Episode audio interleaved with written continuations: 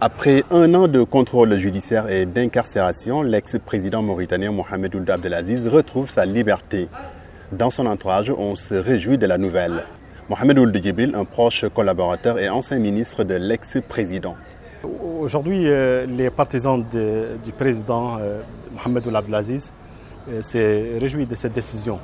Euh, toutefois, euh, notre volonté, c'est de, voir que, de permettre au président euh, vraiment d'avoir une liberté totale, lui permettant de, faire exercer toutes ses libertés, et en particulier la liberté d'exercer la politique dans son pays. Donc il faudra que les partis politiques soient autorisés, mais aussi nous demandons à ce que les partis existants puissent donc exercer la politique en toute liberté.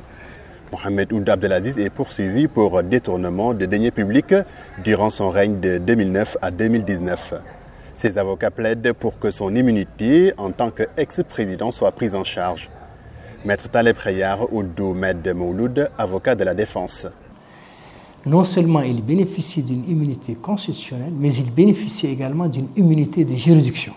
Ça veut dire que même s'il doit être jugé pour ce genre de délit ou de crime, selon la position que l'on a, il doit l'être devant une juridiction spéciale, composée au niveau de l'Assemblée nationale par des membres qui sont désignés dans des conditions qui sont précises, qui sont déterminées par la Constitution. Il ne doit donc pas du tout relever d'une juridiction de droit commun. L'avocat de l'État, maître Brahim Oudou Ebeti, a lui une autre interprétation de cette immunité.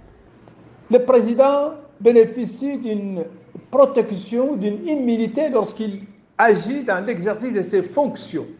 Mais lorsqu'il exerce ou accomplit des actes en dehors de la mission du président de la République, eh bien, là, il est justiciable des juridictions ordinaires et doit en répondre. Donc, à ce que je vois, et suivant le développement de la procédure, ces droits ont été bien respectés pour la simple raison qu'il a été souvent entendu ou appelé à être entendu en présence de ses avocats.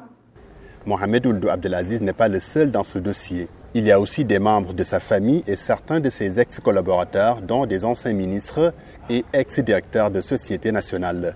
Mohamed Diop pour VO Afrique, Nouakchott.